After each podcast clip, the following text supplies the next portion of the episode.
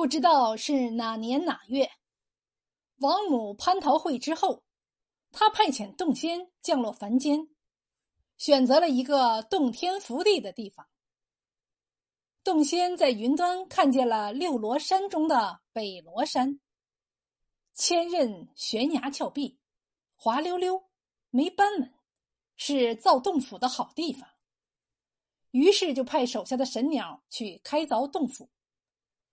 一个深秋的夜晚，满天星斗，月色皎洁，一只羽毛秀丽的大鸟从彩云中飞出，慢慢的向大若岩的六罗山飞来。它停在峭壁间，用那乌黑黑的尖嘴，这里啄啄，那里敲敲。光滑平整的悬崖峭壁，即刻是一圈圈秀丽的斑纹，大小不一的小洞。高低不平、奇形怪状的各种形象，一夜功夫已经啄成了一个很大的洞。凑巧，黄潭村的一位樵夫骑五经去砍柴，路过北罗山的涧谷，听到啄岩石的声音，石壁隐约出现一个巨大的岩洞，觉得很奇怪，又很害怕。为了壮壮自己的胆量。高喊了一声，只听见天崩地裂，万箭千山，一起共鸣。一只大鸟从石洞中飞出，向天空翱翔而去。那樵夫吓得是魂飞魄散，昏倒在地上。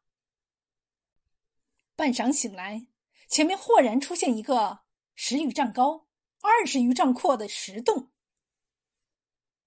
大鸟用铁嘴。啄着石洞以后，又不知过了多少年。有一日，一个衣着纯黑、头梳发髻的道人飘然来此，住在这石洞里。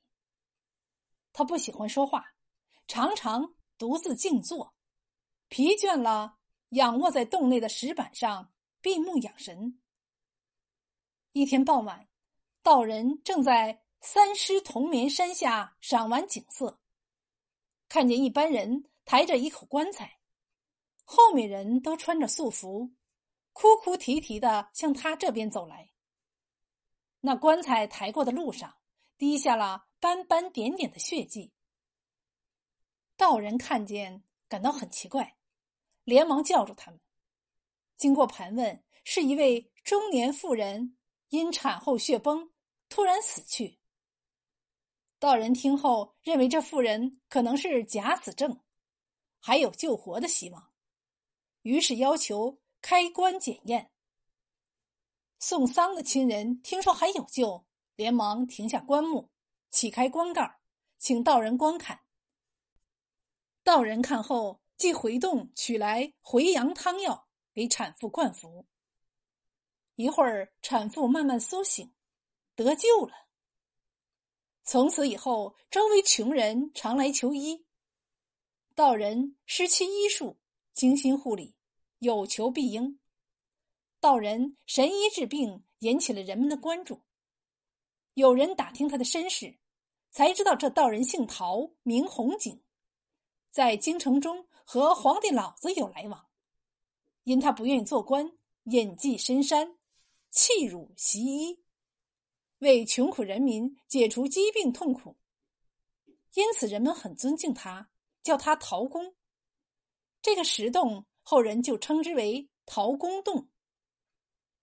陶公身居洞中，静心修养，不问世事，专心研读医学。不日传到了梁武帝耳中，朝廷特派使臣来陶公洞慰问。并询问朝廷应行兴革立弊的事项，陶公对答如流，直言不讳。